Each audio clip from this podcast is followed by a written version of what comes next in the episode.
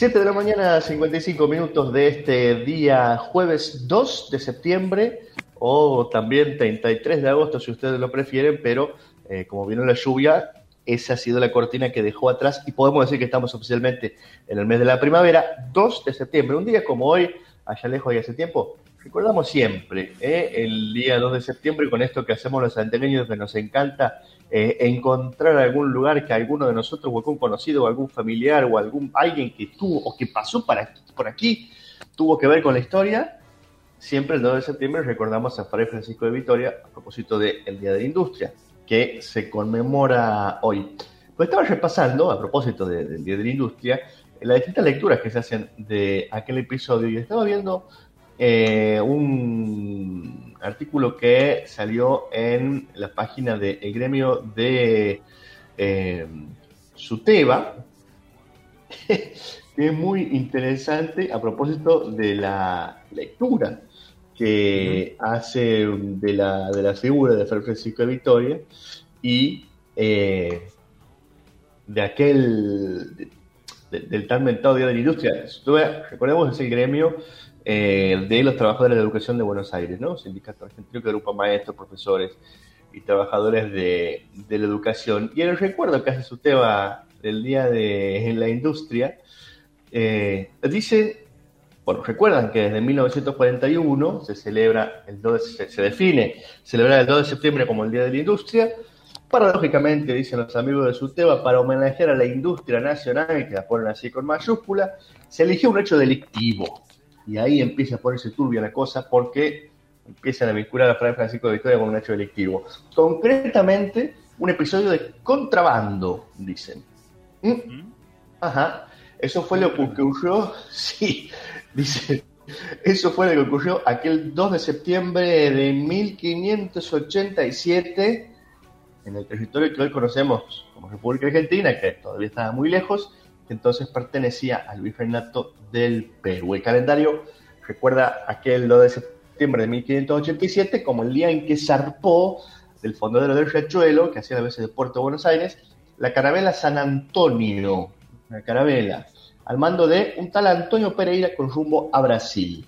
La San Antonio llevaba en sus bodegas, atenti con esto, un cargamento proveniente del Tucumán, fletado por el obispo Fray Francisco de Victoria, se trataba de tejidos y bolsas de harina producidos en la por entonces próspera ciudad de Santiago del Estero. Recordemos que por aquellas épocas Santiago del Estero era un poco el epicentro de, eh, movimiento eh, comercial. Un, lugar de paso eh, obligado en la vinculación del, territorio con, el, con el Alto Perú, un lugar de mucho movimiento comercial, eh, y, acuérdense también siempre aquel acto que vino cuando era presidenta Cristina Fernández de Kirchner y recordó las, primeras exportaciones de eh, tejidos santiagueños ah, al, Brasil. ¿Se acuerdan? Pero aquí los amigos de su tema dicen, lo notable es que dentro de las inocentes bolsas de harina y de los tejidos según denunció el gobernador de Tucumán, Ramírez de Velasco, viajaban camuflados varios kilos de barras de plata provenientes del Potosí, cuya exportación estaba prohibida por real cédula. Es decir, que la primera exportación a Argentina encubre un acto de contrabando y comercio ilegal. ¿Qué talco? El obispo Francisco de Victoria había servido en Charcas a un mercader y allí pudo entablar relaciones comerciales con los miembros más notables de la audiencia, lo que le permitió tener un permiso para importar esclavos del Río de la Plata, este es otro tema, ¿no? Para, también poner entre paréntesis a la figura de, Francisco de Victoria. Hasta entonces no había entrado ni un solo esclavo por Buenos Aires. Victoria fue el, plonme, el pionero del tráfico negrero en estas tierras. Un amigazo. El desarrollo industrial en estos territorios tardaría siglos en llegar recién hacia fines del siglo XVIII arribaron a Buenos Aires las primeras manufacturas inglesas, pero la masiva penetración de bienes importados imposibilitó el desarrollo industrial que debió esperar largamente hasta dentro del siglo XX. El debate entre negrecambistas y proteccionistas se extendió largamente durante los siglos XIX y XX y te diría que todavía hoy continúa. ¿eh? Pero bueno, está bueno para recordar el Día de la Industria, del cual van a hablar todos hoy seguramente. Eh, poner un poco en, perspectiva a los personajes de nuestra historia eh, y cómo elegimos dónde, cuándo y por qué empieza algo y si empezó realmente, ¿no? La lectura, una lectura posible de aquellos episodios de esto que ocurrió en lo que fue la primera eh, exportación en aquel momento del Virreinato del Río de la Plata, un día como hoy.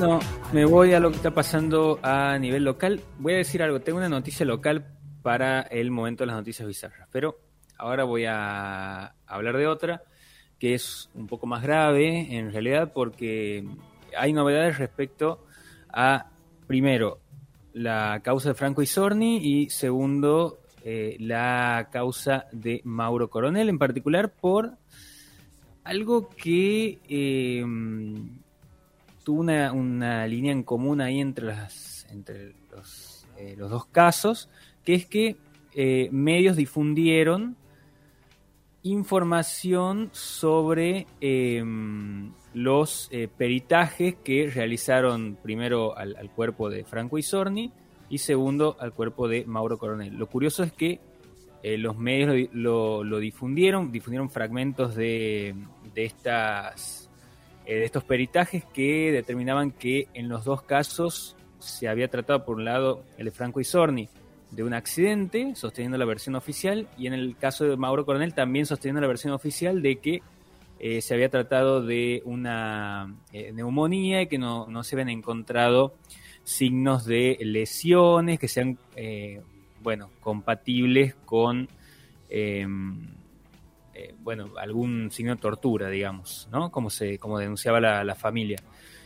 Esto lo difundieron, decía, algunos medios y em, las familias, ya lo había hecho eh, Patricia Isorni en un momento en, su, en, su, cuenta de Facebook, había hecho una publicación diciendo que ellos no habían sido notificados sobre la difusión de este, este peritaje y que además se había difundido de manera incompleta y bueno, estaban esperando ver eh, cómo estaba el documento eh, completo oficial para eh, poder tener más detalles. Y ahora la publicación la hizo Laura Coronel, madre de, Mauro Coronel, recordamos que bueno había sido detenido en, el año pasado, había sido llevado a la comisaría décima, había un video, estaba atado a un poste en el patio de la comisaría una noche donde una noche bastante fría de, del año pasado y eh, bueno, después, tres días después, falleció en el, hospital regional. Y lo que dice Laura Coronel es que eh, dice una vez más, la injusticia, la justicia me da la espalda y niega lo que todos sabemos, a mi hijo lo mataron, nadie se comunicó conmigo para decirme los resultados, pero los medios ya lo sabían de antemano. Una gran vergüenza, según los resultados, mi hijo no presentaba golpes cuando en realidad lo encontré desfigurado, lleno de hematomas, vomitaba sangre con la pierna quebrada, el hígado y los pulmones reventados. No puedo creer cómo pueden jugar con el sentimiento de una madre dolida que solo pide verdad. Y dice, me censuraron en todos los medios, golpes hubo y tortura también. Es eh, un poco más extenso lo que publica también, pero eh, bueno, menciona esto que también decíamos que estuvo presente en el caso de, Franco Isorni, de que eh, se, enteran por los medios, básicamente, eh, y no, según lo que dicen de su parte, no, no, hubo una notificación al respecto avisándoles de que el peritaje ya estaba. peritajes en los dos casos encargados por la autopsias, digo, encargadas por la bajo el, bajo el mando de la Corte Suprema de Justicia de la Nación, peritos de la Corte, Em, y en el caso de Patricia Isorni hubo otra publicación, particularmente em, vinculado al Comité contra la Injusticia y la Impunidad en Santiago del Estero, que menciona que la perito em, Virginia Kramer, la perito de parte ahí, eh, que, que estaba del lado de la familia, dice que ratifica el homicidio y el robo de corazón de Franco Isorni.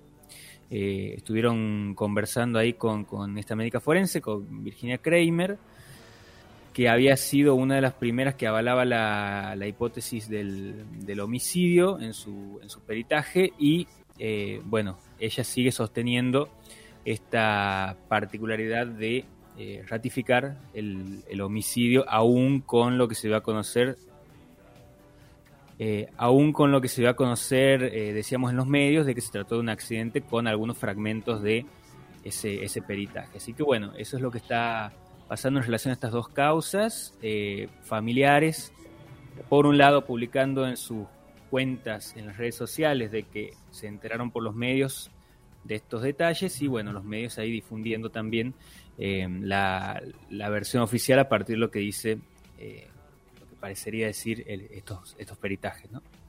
Hay que recordar que eh, estas, en algún momento, cuando se, se, hizo la exhumación de los restos y se los, se los llevó a Buenos Aires, fue con la expectativa de las familias de poder tener elementos probatorios que contradijeran la versión oficial de, eh, sea, las cuales había un montón de sospechas, todavía las hay, por parte de la familia, eh, acerca de la claridad con la que se había investigado el tema aquí en Santiago, porque se denunciaban que se habían hecho malas autopsias, porque había videos que se habían perdido, lo mismo me pasó con el caso de, de, caso de Coronel, ha sido, terrible, pero las definiciones de Buenos Aires vienen eh, abonando las lecturas y las hipótesis eh, locales. Bueno, habrá que ver dónde se define esto, ¿no? Porque también lo que están diciendo la familia es que quieren recurrir a la justicia internacional en este caso, ¿no? En, ambos casos.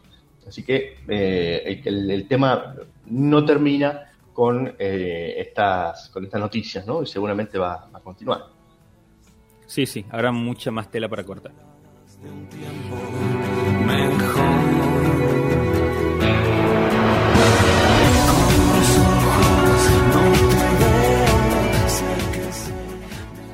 Bueno, no sé cuándo fue la última vez que ustedes hicieron un asado, pero sabrán que está bastante complicado.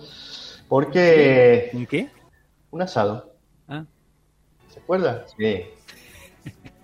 sí, sí, sí, me acuerdo. Usted es un hombre de buen comer, no se venga a hacer aquí el recortado. Voy a decir que de a poco voy eh, cansándome de la carne. Solamente en hamburguesas y en alguna otra cosa más la, sigo consumiendo con expectativa. No me digas que se va, a volver vegano. No, no sé. ¿Quién te dice? Bueno, la cuestión es que independientemente de los gustos de Nicolás Adelnacher, el tema de la carne está que arde porque ustedes habrán podido percibir todos en su bolsillo es el brutal aumento del precio de la carne, los intentos del gobierno nacional por frenar el aumento de precios y em, la reacción de los em, productores. A ver, repasamos un poco algunos datos al respecto porque hay noticias y hay em, algunos cambios en el escenario. En 2020, los precios de los cortes de carne aumentaron en torno al 75%. Esto es lo que está informando el, diario Tiempo Argentino, un informe sobre eh, el, comportamiento del precio de la carne en este, en este año. Eh, según el Instituto de Promoción de la Carne Vacuna, es un informe donde los aumentos solo en 2020 han sido en torno al 75%, que es un porcentaje todavía muy por arriba, muy por arriba de la, eh, la inflación general del periodo.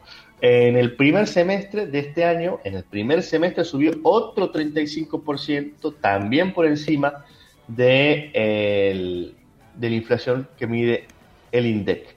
Sin embargo, eh, se sigue reclamando en el sector la baja rentabilidad.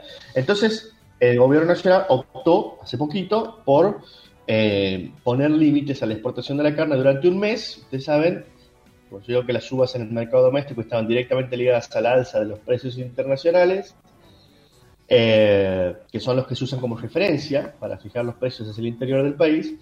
Y bueno, la decisión provocó eh, la bronca, por supuesto, un intento de lockout que no fue, eh, y la medida tuvo efecto porque en este marco y con las limitaciones mm, establecidas, los precios bajaron un 1% en julio y subieron entre el 1 y 2% en agosto. Es decir, que se frenó el incremento descomunal que venía teniendo a lo largo de este año.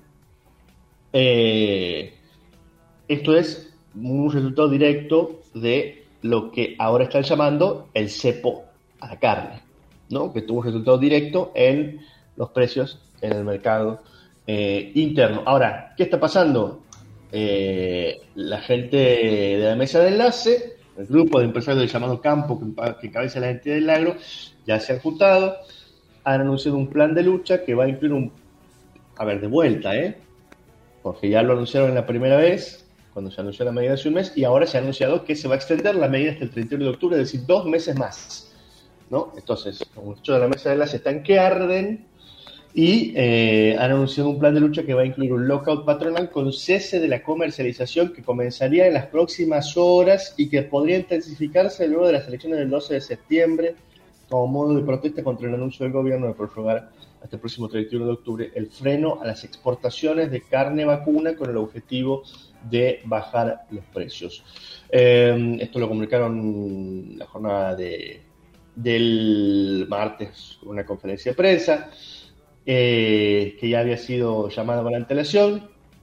El presidente de la CRA, Jorge Chemes, eh, dijo, no vamos a mantener una postura negociadora y pasiva, vamos a una etapa más activa para expresar el malestar. Seguramente habrá concentraciones de productores recorridas por el interior, asambleas y un cese de comercialización, entre otras acciones la medida del gobierno sobre el Rafal que destruye la ganadería. Desde hace un año y medio venimos soportando un escenario de confrontación y no de diálogo como lo que ha propuesto el gobierno. Desde la Sociedad Rural Argentina, Nicolás Pino dijo que entre las próximas eh, horas habrá contacto con los restantes integrantes de la cadena cárnica, desde donde se adelantó que surgieron iniciativas que van a formar parte del plan de acción gremial. Hoy comienza nuestra lucha para expresar el malestar y rechazo a la medida. No sé cuánto tiempo durará todo esto, pero seguramente va a terminar una medida de fuerza y un cese de la comercialización. Esto es lo que han anunciado hace unas poquitas horas y que seguramente vamos a empezar a ver eh, muy pronto. Así que habrá que estar eh, atentos. Eh, mientras tanto, algunos medios van haciendo la lectura acerca de eh, esta, esta definición, van a haber posiciones a favor y en contra, pero lo cierto es que eh, se ha logrado estabilizar mínimamente eh, o, frenar por lo menos el aumento de precios, eso repercute en el mercado interno, pero los grandes productores están diciendo que están ganando menos. Bueno, está bien, vamos a ver en qué termina esta, esta cincha entre los, productores, los grandes productores y el gobierno nacional y cómo repercute finalmente en la mesa de los argentinos y argentinas, porque además es una historia vieja. ¿eh? Esto es un tema de nunca acabar, ¿no? ¿Cuánto se exporta? ¿Cuánto queda para el mercado interno? ¿Cuánto tenemos que pagar eh, por lo que se produce dentro del país, cuánto tenemos que limitarnos en poder comprar porque no nos alcanza la plata para comprar. Bueno, ahí está, vamos a ver. Eh, ¿Hasta cuánto es una ganancia aceptable para los grandes empresarios? Bueno, vamos a ver, ahí están, dispuestos al, al lockout, a las movilizaciones. Seguramente va, va a haber más novedades sobre este tema en las próximas horas, pero es el conflicto que se viene y al cual vamos a estar atentos entonces cuando quiero salir a caminar. ¿Qué pasa en las universidades? La Universidad Nacional de La Plata se está preparando para abrir las puertas de AMAU, el primer hotel de formación universitaria de Latinoamérica, que va a estar abierto a toda la comunidad para fomentar el turismo en la ciudad mientras capacita a estudiantes de la universidad. Gestionado y administrado por la Facultad de Ciencias Económicas de la Universidad Nacional de La Plata, este hotel escuela se encargará de capacitar a futuros profesionales en turismo y hotelería, al mismo tiempo que también va a ofrecer alojamiento para huéspedes docentes, investigadores, técnicos, congresales y funcionarios recibidos por la universidad para el desarrollo de actividades académicas por periodos cortos.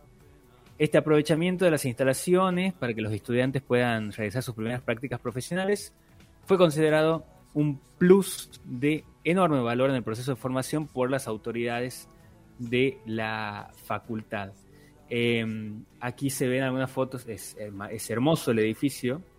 Em, dice, dicen desde la universidad, eh, la, la, Universidad de La Plata organiza más de 300 congresos por año, de los cuales unos 50 son internacionales y eso nos obliga a buscar espacios para realizarlos, contar con un hospedaje propio para poder alojar a la mayor cantidad de profesores e invitados que llegan a La Plata es fundamental.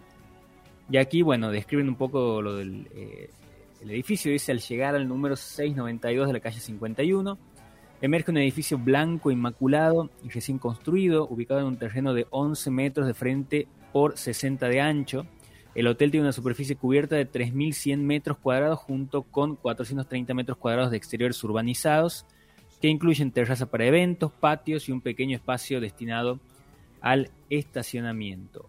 Se llama Amau porque tiene su origen en la palabra quechua amauta, que quiere decir bienvenido, agasajado y recibido, y también en el juego de palabras, amar la universidad. Así que bueno, ahí está este hotel de la Universidad Nacional de La eh, Plata, que eh, bueno, lo, están presentando también como un espacio accesible e inclusivo, 41 habitaciones, puede hospedar hasta 80 personas, bueno, hay de todo. Si me pongo a describir todo el hotel, no terminamos, no terminamos más.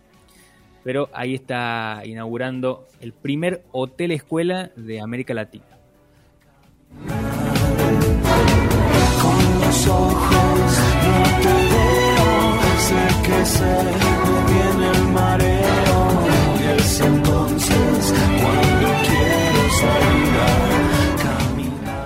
porque estamos en el mes del estudiante oficialmente, ya estamos en septiembre y se vienen un montón de, se van a venir un montón de actividades con las restricciones y por dificultades, pero siempre se agudiza el ingenio en estos momentos y se imaginan cosas muy interesantes para hacer. Una de ellas tiene que ver con una actividad pensada por la Secretaría de Bienestar Estudiantil que está organizando eh, una actividad que se llama, atente con esto, a usted le va a gustar Rico porque me parece que hace estas cosas. O, conoce gente que hace estas cosas o que le puede, le puede interesar. Se trata de una muestra virtual audiovisual literaria estudiantil denominada El amor en tiempos de pandemia. ¿En qué consiste? Hay que grabar y enviar un video breve que no supere los tres minutos por correo electrónico y el autor del audiovisual deberá eh, manifestar previamente eh, la lectura de un texto elegido, eh, el nombre, género y autor de la obra, no tiene que ser un texto original, sino leer en cámara algún texto que tenga que ver con el amor.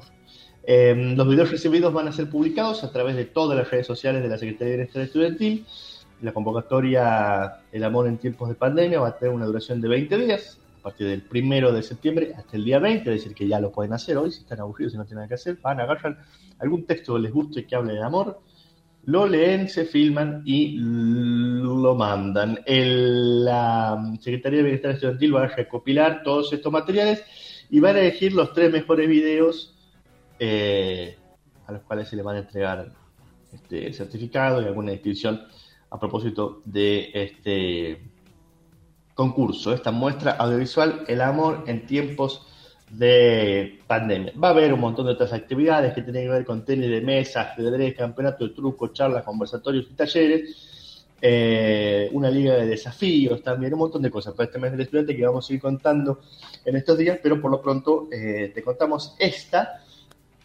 El amor en tiempos de pandemia, que es este interesantísimo concurso audiovisual del cual ya pueden participar. ¿eh? Pueden entrar en la, página de eh, Secretaría de Estado y van a encontrar más detalles para poder participar.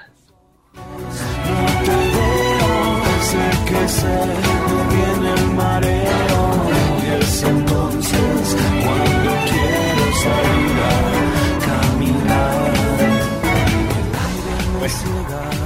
Está queriendo proponer otras actividades así zarpadas, ¿no? Sí.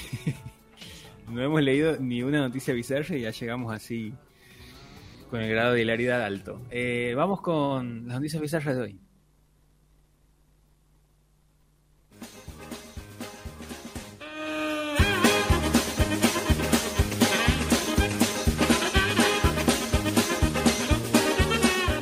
Bueno, decía que tenía una noticia bizarra local eh, y, tiene que ver con eh, un, titular que apareció en un medio de hoy que dice increíble carrera de ñandúes en la banda. Esto me maravilla cómo está escrito también la, la nota, así que la voy a leer. La apatía reinaba ayer en las calles de la banda hasta que se produjo un hecho insólito. Alrededor de las 10 de la mañana, dos ñandúes corrían por la avenida Belgrano de la vecina ciudad. Nadie podía creer lo que estaba pasando. Tampoco sabían cómo tratar de evitar que las aves de gran porte embistieran a alguna persona o provocaran un accidente de tránsito con consecuencias lamentables. La mayoría de los peatones y automovilistas se detuvieron a mirar a los animales y los vecinos salieron hasta las veredas a presenciar el espectáculo en plena ciudad con dos ñandúes avanzando con sus trancos y agitando sus enormes alas ante la presencia de gente. Eh, los teléfonos de distintas dependencias sonaron para alertar sobre la increíble situación. Bueno, ahí llegó la.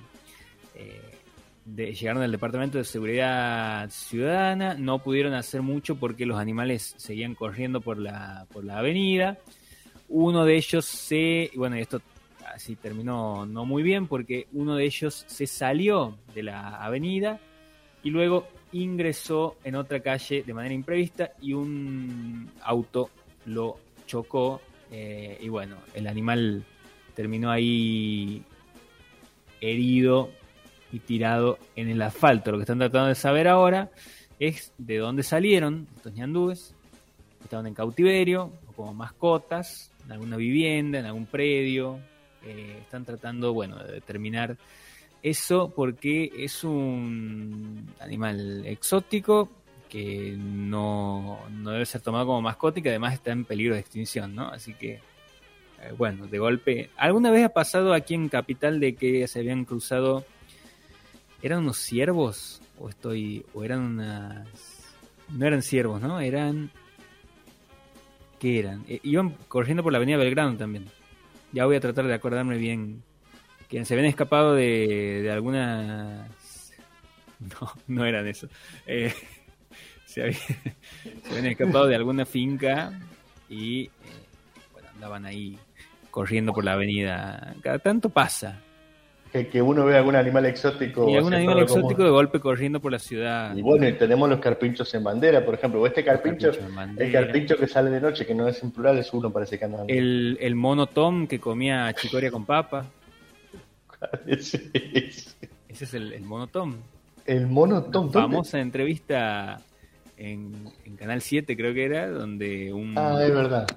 sujeto explicaba que tenía de mascota un mono. No sé si seguirá vivo el mono, pero hay, hay al- algunos barrios donde hay familias que tienen de mascota monos. He conocido algún, algún que otro caso que te lo cuentan con, con cierta normalidad. Sí, pero he conocido así- también. Sí. Sí, sí, sí. Así que bueno, esto pasó en la banda en el día de ayer. Y andúes corriendo por la avenida Belgrano.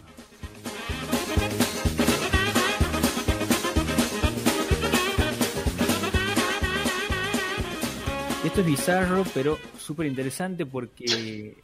Bizarro por la... No, no, no encuentro, no encuentro la contradicción. ahí, ¿eh? Ah, no, no, es verdad, es verdad. No sé por qué lo he dicho. Eh, no, no. Eh, esto tiene que ver con Reporteros sin Fronteras, que para tratar de sortear a los gobiernos que bloquean el acceso a la información de parte para, que el periodismo no pueda realizar un, un, un trabajo eh, bueno en, en- en ciertos países, puede realizar su trabajo en ciertos países, hicieron algo interesante que es, eh, conocen el juego Minecraft, es un videojuego que se juega, se puede jugar online, donde uno tiene que construir con bloques todo un, un mundo, puede ser un, todo un universo propio, una casa, bueno, es un juego multijugador. Y lo que hicieron desde Reporteros Sin Fronteras es, para sortear estas, estos bloqueos de los gobiernos, crear una biblioteca virtual dentro del juego. Estas, estas eh, en salas dedicadas a países donde los periodistas son habitualmente censurados, están presentando esta biblioteca virtual donde hay artículos prohibidos que se pueden leer en el idioma original o en inglés y también disponibles como audiolibros. La biblioteca incluye salas para Egipto, eh, Arabia Saudita, bueno, aparece México, Vietnam, eh, y este año se agregaron Bielorrusia y Brasil. Los Oh. países no solo fueron seleccionados eh, por algunos puntos oscuros sobre el acceso a la información, sino también por el alto uso que hay de Minecraft. La gente juega mucho el Minecraft en esos países, entonces encontraron esta particularidad para construir este encontrar este hueco para construir este proyecto construido con 12 millones de bloques por 24 constructores de 16 países. Si uno ve la imagen, es eh, una locura lo que, lo que hicieron arquitectónicamente en un videojuego y que además si uno ingresa como jugador eh, puede acceder a, a contenidos y dicen desde Reporteros Sin Fronteras que sirve para sortear algunos bloqueos de parte de gobiernos y acceder mejor a la, a la información, ¿no? Tremendo, pero es que cualquiera puede entrar ahí a jugar, a jugar, digamos, a leer. ¿Y cómo hay que hacer? Cualquiera. Sí, depende de. eh, por lo que estoy viendo, depende de la, la sala en la que entres, de acuerdo al país. Si entras en una sala de Egipto, seguramente vas a poder eh, leer, pero eh, bueno, en inglés o en el idioma del país donde estás entrando, o en Brasil, en portugués y así. Bueno, está muy interesante, ¿eh? Para ver estas maneras en que se ingenian en sortear los, los bloqueos de información pública. Muy bien, ¿eh? Bizarra pero interesante, dijo aquí. Sí. Sí, sí. bueno, eh, tengo miedo, Nico, ¿eh? Pero lo bueno es que todo sirve para aprender, todo sirve para pensar. Música bizarra. Todo sirve para pensar. Ah, Sí, a veces no necesariamente, todo, todo se puede pensar, se puede poner en contexto. Llega el bloque de música bizarra. Ricky Maravilla, no en soledad, sino en este caso, las primas.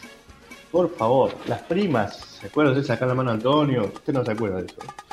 Ayer habíamos escuchado a Porceli Puente. Muy fuerte. Bueno, esto es el mono y la jirafa. Quizás, quizás puede ser muy cancelable. Vamos a ver. Y si es muy fuerte, haremos una reflexión crítica al respecto para que no quedemos como. A ver.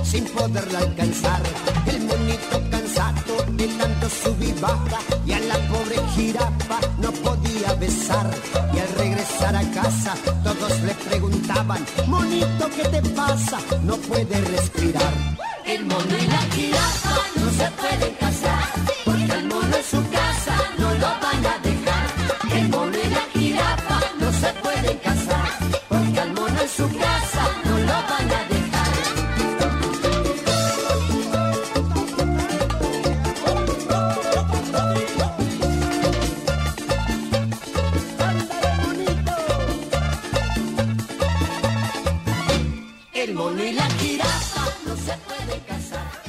Podría ser más grave que esto, ¿eh? Hay veces que estas canciones retro, bizarras de tiempo atrás, vienen así con contenidos muy discutibles. Esta es una canción, El mono la, la jirafa. Sí, se puede leer como una, una apología del amor libre, ponele, ¿no? Muy Bueno. Ponele. Pero déjame que te cuente que Ricky Maravilla y las primas hicieron un disco en 1989 juntos. Las primas un grupo de, de artistas eh, ochentosas que la rompieron en su época y se juntaron hicieron un disco con Ricky Maravilla, todos juntos, y que se llamó ese disco, que es, que es un disco súper bizarro, eh, se llamó en aquel momento Invencibles. Así llamaba. Ricky Maravilla y las primas, que eran cuatro, la tapa parece una tapa de una especie de un disco de Kiss. Y, si no, es, es muy fuerte. Y eh, era un El disco con 12 canciones. Escucha esto, porque te voy a leer algunos títulos de canciones. El mono y la jirafa, o la jirafa y el mono, en el séptima canción de este disco. Y el primero, hay que ubicarse en el año 1989, en la primera canción del disco de Ricky Maravilla y las primas se llamaba La Batimanía. Hay que recordar que en ese momento estábamos todos locos porque habían estrenado la película de Batman de Tim Burton. Estaban, pegó muy mal esa película por otras razones que después hablaremos. Después está Señor Caníbal, Me la roba la TV, Amor de, cale- de colegiala, alerta, para que ver. Nos peleamos pero pero, Chiquita baila baila, bueno, la jirafa y el mono, Fiesta en el bosque, a mover el esqueleto, lloro lagrimitas de cocodrilo. Amor, yo no soy celoso. Y la última canción se llama Con todos me comparas.